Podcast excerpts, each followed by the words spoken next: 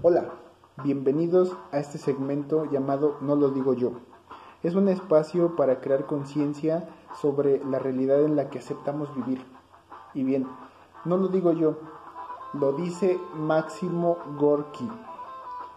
Cuando el trabajo es un placer, la vida es bella, pero cuando nos es impuesto, la vida es una esclavitud. Así que tenemos que ser sinceros con nosotros mismos e identificar cuando nos sentimos esclavos. De esa manera nos vamos a acercar a un oficio que nos traiga la felicidad.